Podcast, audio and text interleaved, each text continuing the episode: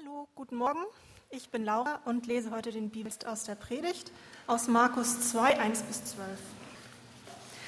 Einige Tage später kehrte Jesus nach Kapharnaum zurück. Es sprach sich schnell herum, er wieder zu Hause war. Da versammelten sich so viele Menschen ihm, dass kein Platz mehr war, nicht einmal vor dem Haus.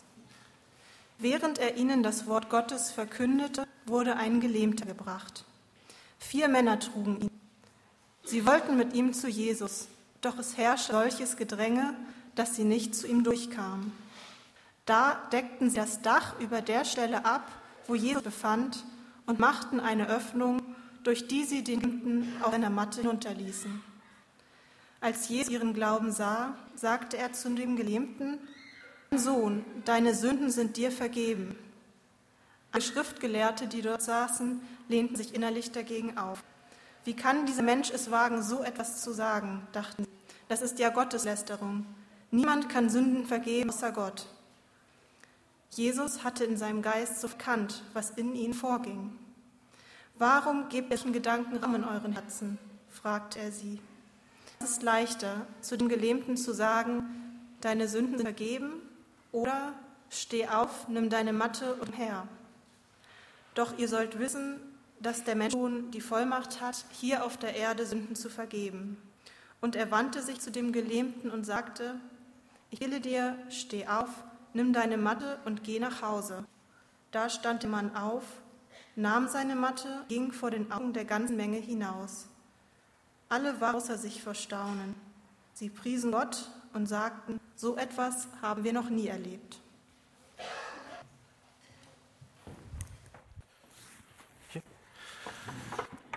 Moinsen. Guten Morgen. Moinsen. Ja. Ich hoffe, ihr seid auch gut drauf. Ich habe ähm, Text mitgebracht, der hat mich sehr ähm, motiviert oder herausgefordert letzte Woche. Und gerne mit einer Person anfangen, die ähm, wahrscheinlich sehr gut kennt. Für die, meisten der, für die meisten von uns ist diese Person von zentraler Bedeutung für die Weltgeschichte. Und er hat zu einer bestimmten, in einem kleinen so Landstrich dieser Welt für komplettes Chaos gemacht und hat aber seinen Spaß dabei, offensichtlich. Und ähm, für die normalen Leute unter uns ist es einfach eine Fantasieperson. Und diese Person hat zwei Sachen in ihrer, ihrem Besitz. Nämlich das eine ist die Black Pearl und das andere ist ein Kompass. Wisst ihr, wen ich meine? Captain Jack Sparrow. Ja? Für die einen von uns ist er wirklich wichtig gewesen. Für die anderen ist er eine Fantasieperson. Und dieser, dieser, dieser Mann hat einen Kompass in seiner, in seinem, wird erzählt. Und dieser Kompass ist etwas ganz Besonderes, weil er weist direkt auf den Ort, den man am meisten begehrt. Dieser Kompass zeigt nicht Norden, sondern immer genau sofort dahin, ähm, was man am meisten sich wünscht, haben will. Das kann ein Gegenstand sein, das kann eine Person sein, das kann ein Ort sein. Und es gibt für diesen Kompass überhaupt keine Grenzen, etwas aufzufinden, egal was es ist. Und dabei, und das ist das Interessante, orientiert sich dieser Kompass am Willen von seinem Herrn. Also wer auch immer diesen Kompass hat, ja, an diesem, das, was ihr im Kopf hat, daran orientiert sich der Kompass. Und ähm, der braucht keine Karten, der braucht kein GPS, gar nichts. Weil er aber gesteuert wird von eurem Kopf oder von unserem, unserem Verstand, ist es manchmal so, und dann wird hier geschrieben, kann der Kompass aber durch unklare Willensstrukturen verwirrt werden. Das heißt, wenn man nicht genau weiß, was man will, dann dreht der Kompass sich die ganze Zeit im Kreis. Passiert auch ab und zu bei sogenannten Jack Sparrow und so weiter. Ich habe gedacht, dieser Kompass ist eigentlich ein total tolles Sinnbild für unser Herz. Für uns. Manchmal wissen wir ganz genau, was wir wollen, oder? Und manchmal nicht. Manchmal dreht sich unser Herz und wenn, ich jetzt fragen würde, was wollt ihr jetzt gerade so am meisten in eurem Leben? Was wollt ihr? Ist das, was ihr wollt? Ist es eine Sache? Ist es eine Person? Ist es ein Ort zu sein? Oder ist es ein Ort besitzen? Oder ist es ein Besitz? Ist es eine, eine Situation? Ist es ein, ein Zustand? Ist es ein Status? Was wollt ihr gerade im Moment aller, allermeisten? Und viele von euch denken jetzt nach und sagen, wow, fällt mir was ein. Ich wette mit euch, je länger ihr nachdenkt, umso mehr kommt dann. Umso mehr komische Sachen kommen dann. Oder Sachen kommen dann. Und wenn ihr euch dann nochmal, die Christen von euch, die, die setzen sich dann sogar nochmal hin und beten darüber, beten mal, das ist auch eine Idee, und dann kommen vielleicht noch ein paar andere Sachen und irgendwann, ja, was sofort, was, was ist eigentlich das, was ich, was ich ganz haben will? Was ist das, was ich will? Und ich finde manchmal, mir ist es zumindest so, dreht sich dieser Kompass, mein Herzkompass so im Kreis und ich denke, oh Mann, oder ich habe es vergessen, oder die Prioritäten verschieben sich. Und ähm, der Text heute, auf den ersten Blick sieht es so aus, als wenn es darum geht, der gelähmt ist. Aber auf den zweiten Blick geht es um unser Herz und was es eigentlich will. Ja, wollen wir uns gemeinsam angucken. Also es gibt, ich habe nur zwei Punkte heute für uns. Was wir eigentlich und wie kommen wir das? Oh, okay, ich denke mir noch einen dritten aus. Kann aber ein bisschen dauern dann. Also, ähm, wir gucken uns den Text mal genauer an. Es geht um, was wir wollen und wie wir es bekommen. Und wie Jesus eigentlich, und das ist der dritte, aber der geht zum zweiten ein, wie Jesus eigentlich uns viel, viel mehr geben kann und will, als das, was wir wollen. Ja? Also, wenn wir den Text lesen, dann wurde ein Gelähmter zu Jesus gebracht, der nicht laufen kann. Vier Männer haben ihn getragen, seine vier besten Freunde. Einige von euch kennen ihn, haben ihn schon mal gehört. Und ähm, der sollte zu Jesus gebracht werden, aber es herrscht so ein Gedränge, dass keiner so richtig, dass die kommen da nicht durch. Ja? Celebrity, Jesus, alle wollten ihn erstmal sehen und, und berühren. Und äh, dieser Kranke kommt da nicht hoch. Also, die Männer sich was ausgedacht und klettern aufs Dach, heben es ab. Ich bin jetzt nicht Jesus, aber wenn, das wäre schon cool. Wenn der Raum so voll wäre, dass keiner reinkommt, natürlich schön so auf der einen Seite, aber es wäre auch ein bisschen stickig. Aber dann fangen die das Dach abzudecken und lassen hier jemand rein. Ich würde wahrscheinlich aufhören zu predigen erstmal und sagen, hm, seid ihr sicher? So, wirklich? Und alle von euch, wir würden, ach du meine Güte, wir würden sagen, ja, gibt es da nicht noch ein zweites Stockwerk drüber? Warte mal, überlegen, nee, so, na gut. Und so weiter. Und niemand tut was dagegen. Niemand hält auf. Aber diese vier und dieser Mann lassen sich auch von nichts aufhalten. Warum? Was wollen die? Was wollen diese fünf Männer? Und jeder weiß es eigentlich, oder? wenn wir es angelesen haben oder mal gehört haben, zumindest, jeder von uns weiß, was man will. Das ist offensichtlich, das ist nicht zu schwer zu verstehen. Ja? Wir wissen es alle, die wissen es alle, anscheinend weiß Jesus es nicht. Der wird da zu ihm gebracht, runterlegt, so, kann nicht laufen, kann sich nicht bewegen. Ich weiß nicht, ob er gelähmt war, auf jeden Fall konnte der nicht viel. Jesus, ja, deine Sünden sind vergeben. Hä? Ich glaube, wenn der Typ heute in Hamburg leben würde, hätte er wahrscheinlich so gesagt, hallo Jesus, warte mal ganz kurz. Hamburger haben ein bisschen vielleicht mehr Selbstvertrauen oder so als damals. Aber man würde heute sagen so, ich bin hierher gekommen, weil ich einen Plan, weil ich ein Ziel verfolgt habe. Ich muss wieder laufen. Jesus, äh, das hilft mir jetzt nicht richtig viel weiter, was du mit mir gemacht hast. Jeder auf der Welt sieht ganz sofort, was, weshalb ich bin. Ich habe ein Problem. Ich bin gelähmt. Ich habe ein dringendes Problem. Und Jesus sagt, nein, hast du nicht. Also damit, mit dem, was er macht, sagt er, nein, hast du nicht. Jesus, du denkst, du kennst dein größtes Problem, aber das tust du nicht. Ich weiß, dass du ein Problem hast. Ich weiß auch, dass Jesus sagt damit, ich weiß, ich, ich weiß, du musstest leiden und du musst leiden und ich werde mich darum kümmern. Und ich weiß auch, dass du Opfer gebetet worden bist von viel hässlichen Sachen, schlimmen Sachen in deinem Leben und schlimmen Sachen in deinem Leben. Und das ist alles nicht deine Schuld. Und ich werde mich darum kümmern. Aber du musst verstehen, dass das Hauptproblem im Leben eines nicht das Leid ist, sondern deine Sünde. Und als ich das vorbereitet habe, habe ich gedacht, oh, kann ich das wirklich so sagen? Kann ich das einfach mal in Kaltstart fast so raushauen? Dein wirkliches Problem, nicht dein Leiden und was du durchmachst und deine Situation, sondern das was Gott trennt. Und ich muss es nicht sagen, weil so, der Text sagt das so deutlich. Aus dem Text springt das so raus. Also wir kommen da nicht herum. Und wenn ihr das schlimm findet oder anstößig findet und nicht bei mir seid und sagt das, oha, dann bitte denkt, bleibt ein bisschen bei mir und lasst wenigstens versuchen zu erklären, kurz darüber nachdenken. Also was will Jesus, dass dieser Mensch, Mensch tut? Was will Jesus, dass dieser Mann tut? Jesus will, hier ist der Punkt, Jesus will viel, viel von ihm. Er geht viel tiefer. Er geht metaphorisch gesehen viel tiefer. Er gräbt sich richtig rein in sein Herz. Er sagt, wenn du zu mir kommst, willst, dass ich deinen Körper heile, das ist nicht genug. Das geht nicht genug, überhaupt nicht. Wenn du zu mir kommst und irgendwas von mir haben willst, das ist nicht genug. Wenn ihr zu mir kommt und was haben wollt oder irgendwie beste Buddies sein wollt, das ist genug. Du hast die Tiefe, Jesus sagt, du hast die Tiefe deiner Sehnsüchte, was da wirklich so unterschätzt, zumindest unterschätzt. Die Tiefen der Sehnsüchte einzeln und deshalb geht das nicht weit genug, was du gerade von mir haben willst. So was meint er? Er sagt damit, jeder in dieser, jeder in dieser Welt, Daniel Barth, aber auch ihr, oder ich, jeder in dieser Welt, der gelähmt ist oder der krank ist, will mit jeder Phase seines Lebens natürlich wieder gesund sein, oder? Wieder laufen können.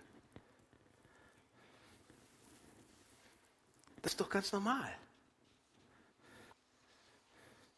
Aber mit Sicherheit kann ich euch sagen, dass dieser Mann all seine Hoffnung, all sein Glück sozusagen auch davon abhängig macht. Er will das mit jeder seines Lebens. Er will wieder laufen können. Und alles ist davon abhängig. Und er sagt damit, wenn ich nur wieder laufen könnte, dann wäre eben noch in Ordnung. Dann würde ich nicht so auf, auf den Knien rutschen. So. Wenn ich nur wieder laufen könnte, dann wäre ich auch wieder glücklich. Vielleicht sogar eine Familie haben und so weiter. Wenn ich nur wieder laufen könnte, dann wäre ich zufrieden.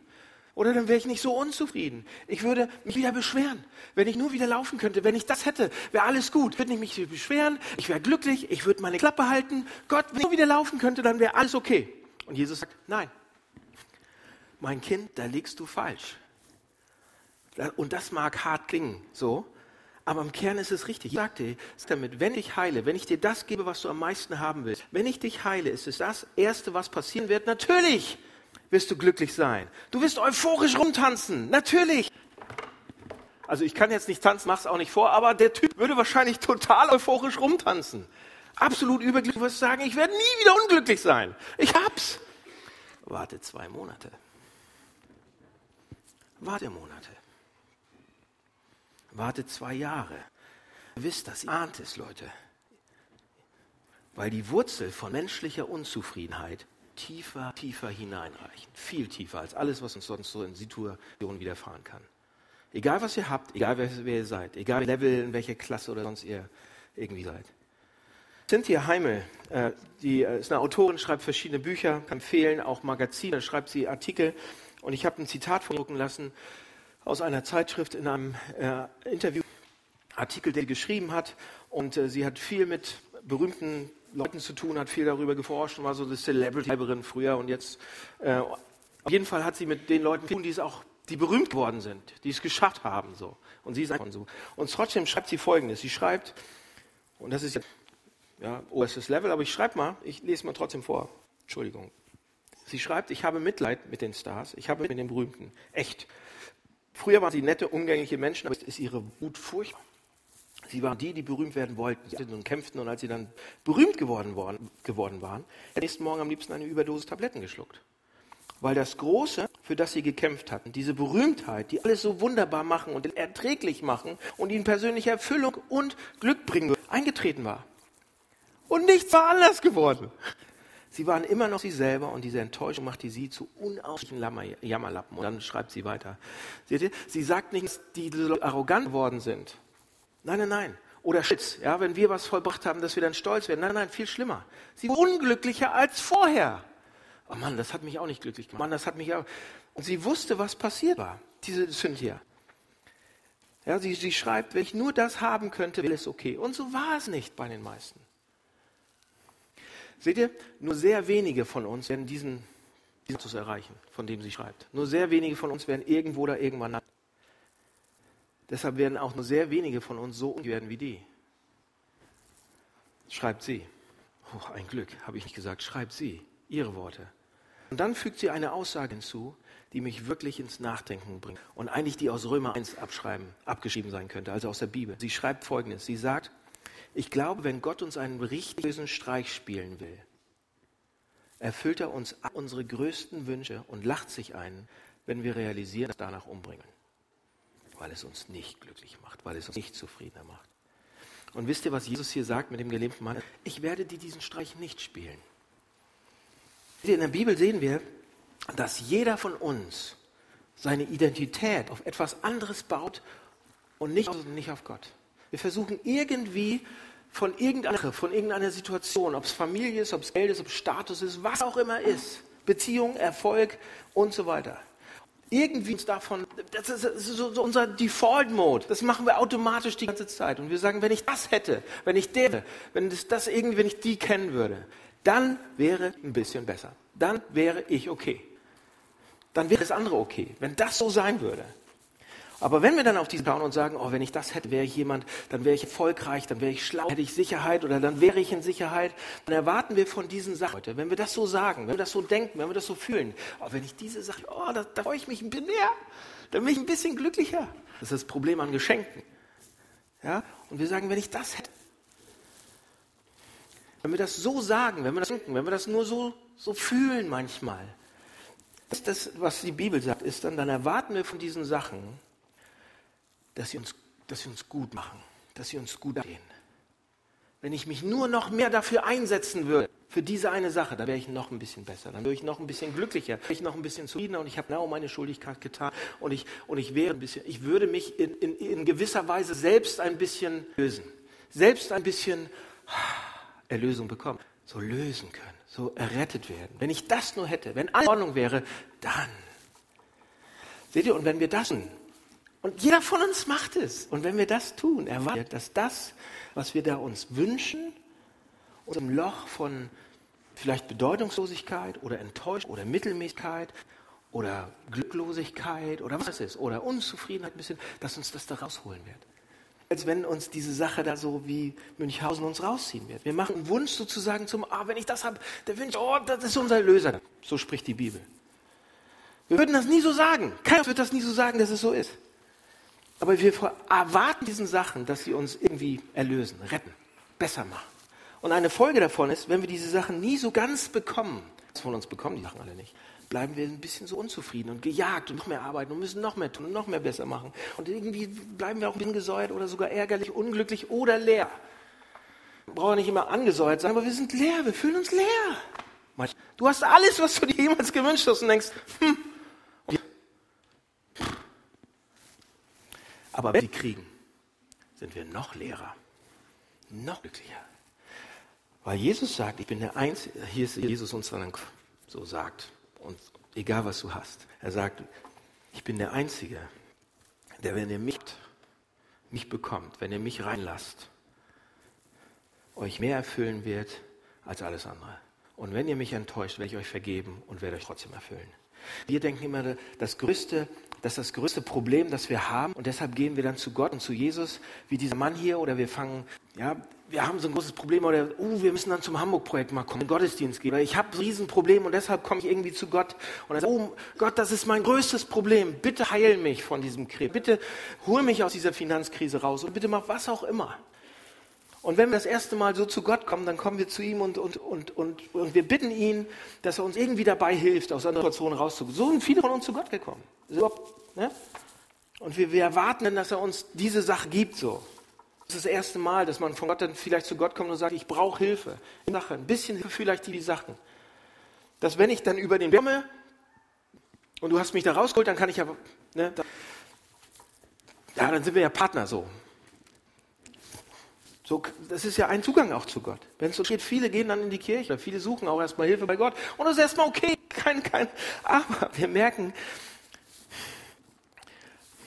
Leute, wir, wir, Jesus haut das zugegen und sagt, wenn ihr nur deshalb kommt, vielleicht hilft es mal eine Zeit, aber ihr nehmt mich nicht ernst, überhaupt.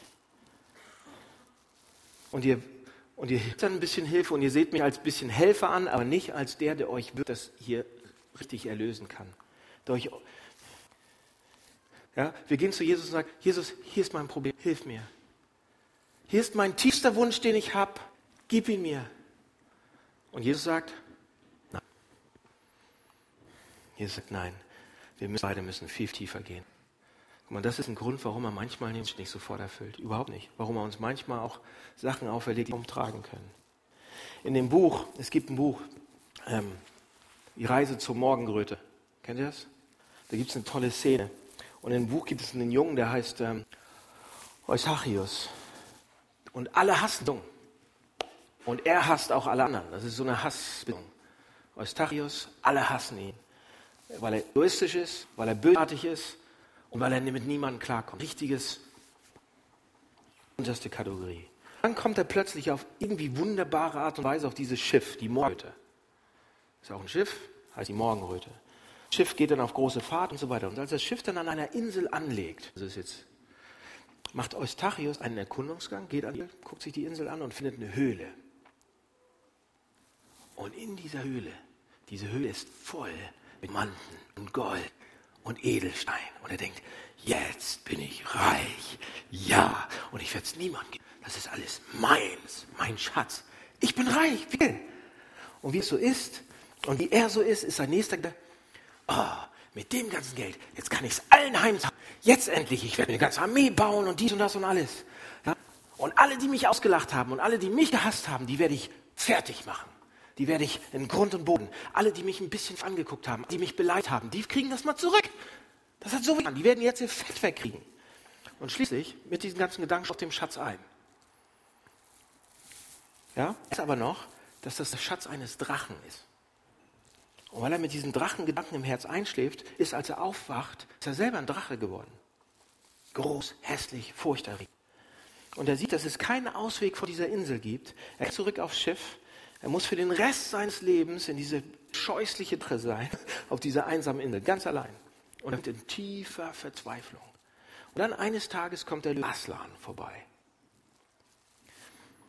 Eine Geschichte von C.S. Lewis. Okay. Ja.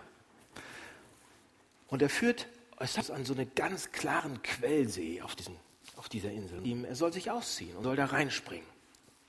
Und Eustachius greift, okay, ja, mit Ausziehen meint dieser Löwe die Drachenhaut, die Drachenhaut ablegen. Ich soll ja so hässlich und so schrecklich sein. Und er fängt die Schuppen abzukratzen, ja, selber und zu nagen wie so ein Drache. Das, und, und tatsächlich, ein paar gehen ab und es, ja, und nach einer, einer, einer Weile so die ganze Haut abgepellt. Aber darunter ist noch. Und er versucht es nochmal, nochmal das Gleiche. Über die ganzen Schuppen ab und kratzt sie das Gleiche. Und dann versucht er es mal. Und versucht wieder alles irgendwie ab. Und schließlich sagt der Löwe, du musst mich das machen lassen. Und dann aus dem Buch folgendes. Eustachius sagt, ich hatte ziemliche Angst vor deinen Pranken. Das kann ich dir sagen. Aber ich war inzwischen völlig verzählt. Der erste Riss war tief, dass ich dachte, er ging mitten ins Herz. Und als er begann, mir die Haut abzuziehen, schmerzte schlimmer, als alle jemals gespürt haben. Also er zog das Zeug einfach ab so wie ich dachte, es dreimal vorgetan. Bloß hatte es da nicht wehgetan. Und da lag es auf dem Gras. Nun war diese Haut sehr viel dicker und dunkler und warz all die vorigen.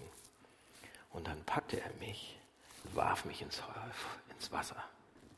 Es brannte Hölle, aber nur für einen Augenblick. Und sah. Und dann sah ich, ich hatte mich wieder in einen Jungen verwandelt.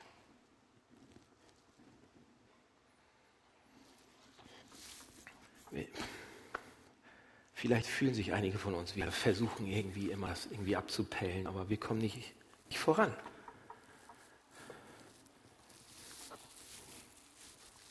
Denn wir Gelähmte oder wie Achios hatten wir gedacht, dass wir nur ein bisschen Hilfe brauchen. Ein bisschen Hilfe von Jesus. Ein bisschen Hilfe für meine Situation.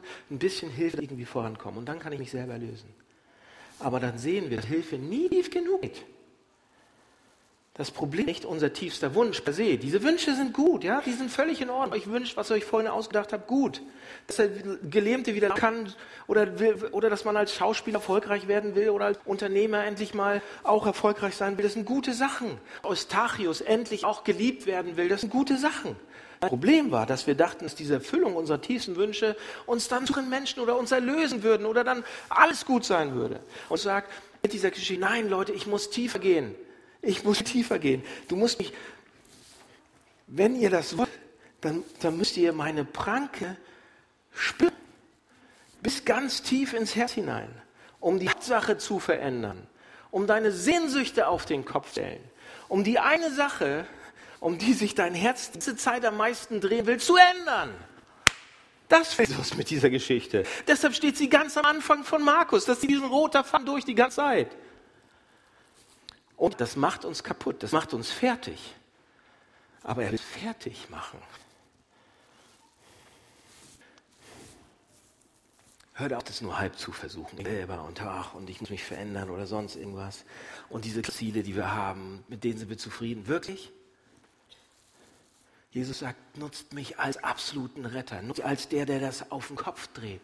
Als wirklichen Erlöser, wirklichen Retter. Aber die Art und Weise, wie Jesus das macht, geht tief und wird bis ganz an die Boden. Und es wird uns alles abverlangen und es wird wehtun. Aber es wird alles ändern. Jesus will der Erlöser sein. Aber wie? Wie will er das machen? Seht ihr, in der Geschichte, also zurück zur Geschichte. In der Geschichte gibt es ja noch diese zweite Gruppe von Leuten, oder? Die haben uns noch gar nicht angeschaut. Diese frommen Leute. Also ihr, wir, ich. Die stehen auch. Und diese Gruppe ist sehr verwirrt, als Jesus das mit diesem, mit diesem Typen macht. Sehr verwirrt. Sie ist geschockt, natürlich auch wütend, komplett. Da kommt so ein, da kommt so ein Punk ja, erzählt ein paar tolle Geschichten und dann lässt er so einen Satz los. Hier steht, einige Gelehrten, also einige fromme Leute, die dort saßen, lehnten sich innerlich dagegen auf. Wie kann ich sowas sagen? Wie kann Jesus sowas machen? dachten sie. Das ist ja Gotteslästerung. Niemand kann Sünden vergeben außer Gott. Und sie haben absolut recht. Oder? Sie haben absolut recht. Wisst ihr, womit sie recht haben? Das Ganze ist, was Jesus hier, Markus 2 am Anfang schon für sich beansprucht, der sich aufführt, wie denn stellt. Stel, pass auf, stellt euch vor, das sind drei Frauen, drei Männer. Drei Frauen, drei Männer. Und die fangen an, sich zu streiten. So richtig doll sich zu streiten.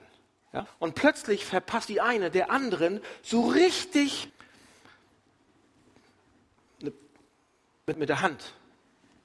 So, das ist fast, ne, also das blutet. ja? Wenn Männer das machen, so richtig mitten, also hier die Hälfte vom Kiefer wegfliegt und das Mikrofon auch und es blutet wirklich über, richtig übel. Und sie streiten sich ohne, und dann kommt die dritte, der dritte, und geht zu dem, der gehauen worden ist, hin und sagt zu ihm, okay. Also der dritte kommt und geht zu dem, der, der zugeschlagen hat. Ja? Also pass auf. Wir machen das mal ein Beispiel. Kann ich mal drei, drei, ihr seid die erste Gruppe, ja, drei, drei Männer brauche ich. Einmal kommen, damit wir alles verstehen. Sonst. Jens, ja, sehr, sehr gut. Pass auf. Du bist eins. Bleib. Seht ihr? Zwei? So. Jens, Jens, Tim. Schlag ihn. Okay, du bist umgefallen und Blut ist ganz schrecklich. Und Kannst du so? Okay. Dann kommt, kommt er und sagt, okay, geh zu, jetzt, warte mal, jetzt muss ich aufpassen, zu wem du hingehst. Zack, zack, Du gehst zu Jens und sagst, weißt du was? Flo sagt zu Jens, Jens, ich vergebe dir. So, was wird Tim dann sagen? Tim wird sagen, warte mal, warte mal, Flo, du kannst Jens doch gar nicht vergeben. Ich habe eine aufs Maul gekriegt, oder? Wieso, wieso kann Flo denn jetzt bei... Jetzt dürft ihr euch wieder hinsetzen. Verstanden?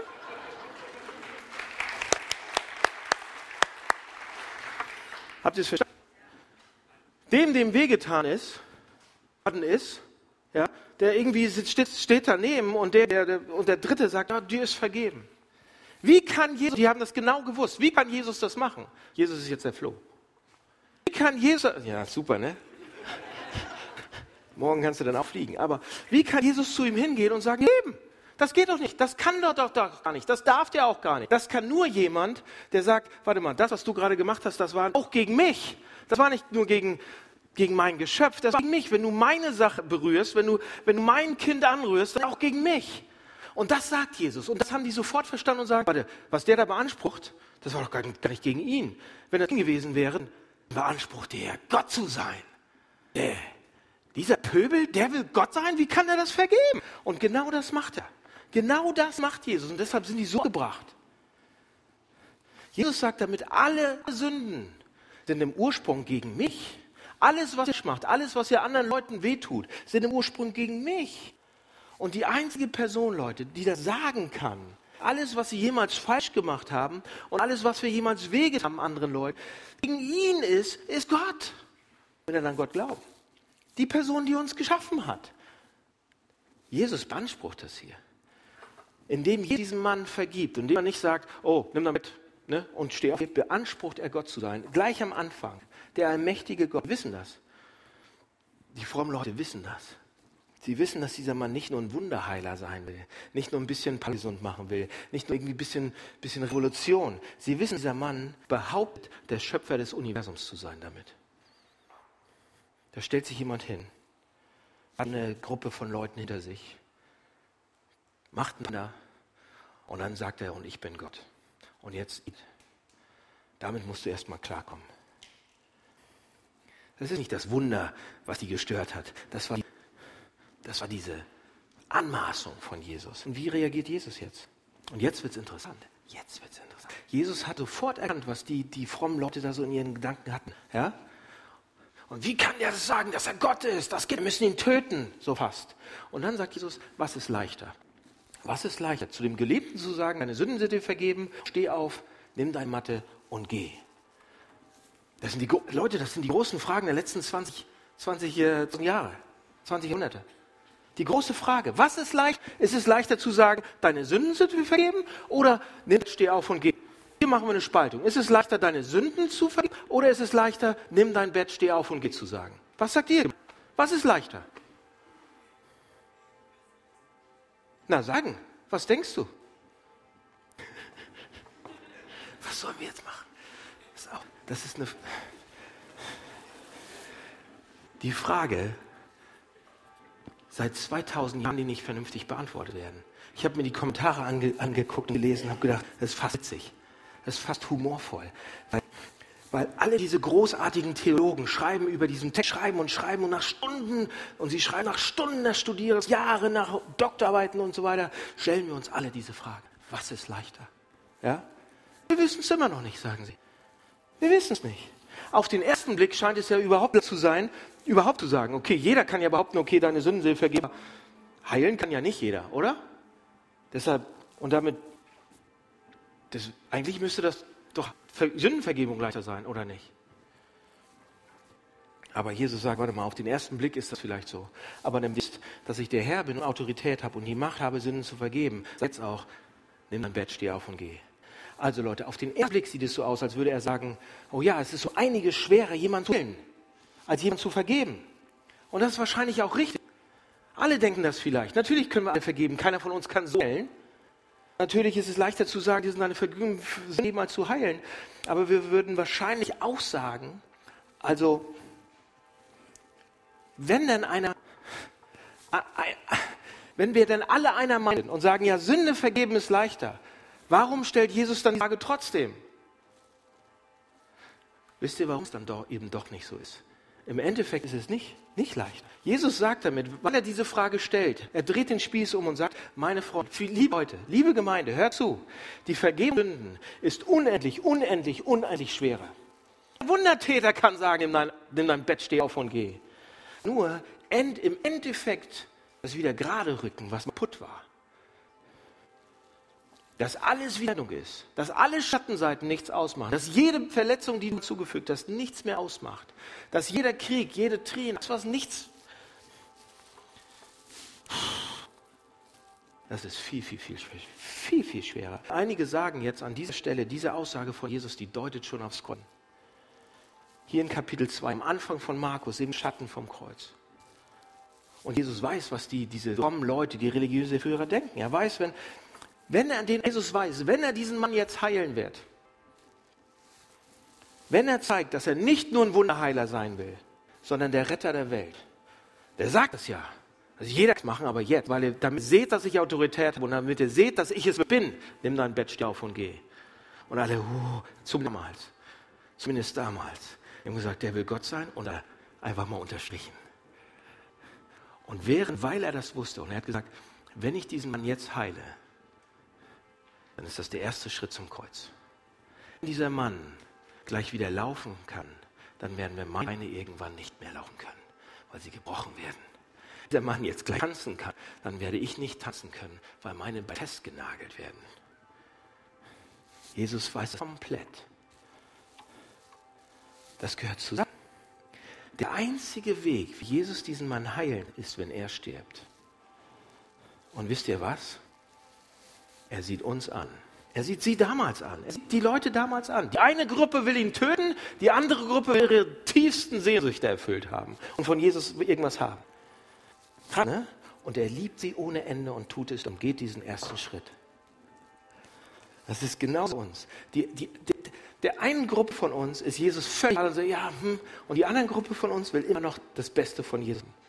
In den Himmel kommen, gesund werden, irgendwelche. Und er guckt uns an und sieht, sieht wie verdreht, verdreht wir sind und geht den Schritt und wird ihn jederzeit wieder gehen und sagt, ihr seid es wert, ihr seid wert, dass ich diesen Schritt gehe und für euch sterbe. Ihr seid es wert, ihr seid es wert, dass ich das mache. Leute, so eine Liebe, eine unfehlbare, starke Liebe. Unglaublich, ich bin geflasht davon. Und wenn der Herr des Universums, Christus, die Autorität hat, Sünden zu vergeben, uns an unsere zu uns kommt und unsere schlimmsten Stellen sieht. Ja, da, wo es schwarz ist. Jesus kommt zu uns, sieht unsere schlimmsten Stellen. Unsere wirklich, da wo, da wo kein anderer hin, da wo kein anderer hingucken darf.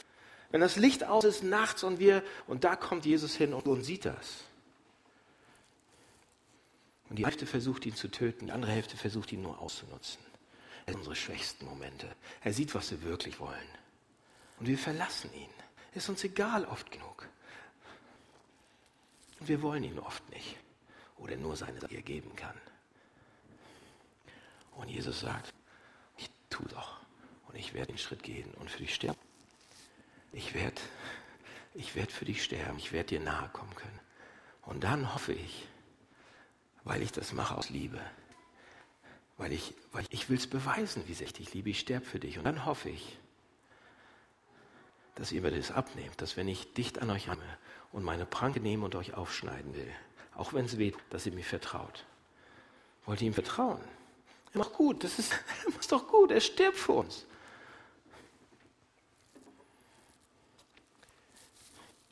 Er möchte, dass du nicht so bleibst, wie du bist. Der will das ändern. Komplett. Vielleicht die eine Sache, die uns überzeugen könnte, dass er es gut meint, die uns vielleicht wirklich auch mal zum Weinen bringt, darüber, wie wir unser Leben gelebt haben, diese Liebe zu verstehen, diese Aufopferung zu verstehen, diese Freundheit, dieses Entgegenkommen. Leute, und die Dinge, die uns passieren, oder die er mit uns macht, oder die er zulässt, um uns zu zeigen, um uns aufzuwecken vielleicht, tiefer rein will. Letzter Satz. Bei der ganzen Geschichte geht es eigentlich um eine Sache, die ich denken will. Passt auf, was ihr euch wünscht. Ja. Nutzt sie nicht aus. Die eine, die uns aber zeigen will, ist, und auch die uns wirklich, wirklich verändern kann, wie sehr er bereit ist, diesen Schritt zu gehen. Egal, egal ob ihr ihn aus, egal ob ihr ihn töten wollt. Er geht diesen Schritt und sagt, ich werde sterben. Das ist mein Auftrag. Ich werde es für dich tun. Er versucht mit Liebe zu gewinnen. Und Jesus sagt jetzt zum Schluss, ihr denkt, dass ihr wisst, was ihr wirklich wollt und was ihr braucht. Aber ihr wisst es nicht. Ihr denkt, dass ihr wisst, was ihr wirklich haben wollt und was ihr wirklich braucht. Aber ihr wisst nicht, meine lieben Kinder, ich werde euch nicht diesen blöden Streich spielen und euch geben, was eure tiefste Sehnsucht ist, bis ich nicht die tiefste Sehnsucht in euch so verändert habe, dass ich es bin, den ihr haben wollt. Und dann, nur dann, könnt ihr ein bisschen anwiesen wird, zusammen mit mir zu sein für immer. Lasst mich beten. Jesus, vielen Dank für diesen Text und dass dieser Text uns mal wieder aufreißt, mich zumindest total aufreißt zeigt, was ich, wo ich schief lieg und wo ich mir wieder Sachen wünsche oder Sachen von dir haben will, aber nicht wirklich dich. Und du bist trotzdem bereit. Du bist trotzdem bereit, diesen Schritt und versuchst uns zu gewinnen, damit wir dir vertrauen. Nicht mehr, damit wir dich sozusagen benutzen, oder überherrschen, damit du Sachen machst, die wir wollen, sondern damit wir dir vertrauen. Und dann kommst du und schneidest uns langsam auf. Und das wünsche ich mir für mich und das wünsche ich mir der Gemeinde, dass wir da den Schritt gehen. Und jeden Sonntag, am liebsten jeden Tag, einen Schritt auf die gehen und uns aufschneiden lassen. Vorsichtig, in einer guten Weise, damit wir die werden, zu denen du uns ernast. Tiefst, zutiefst zufrieden, zutiefst glücklich mit dir. Vielen Dank, Jesus, dass du den ersten Schritt gegangen bist. Amen.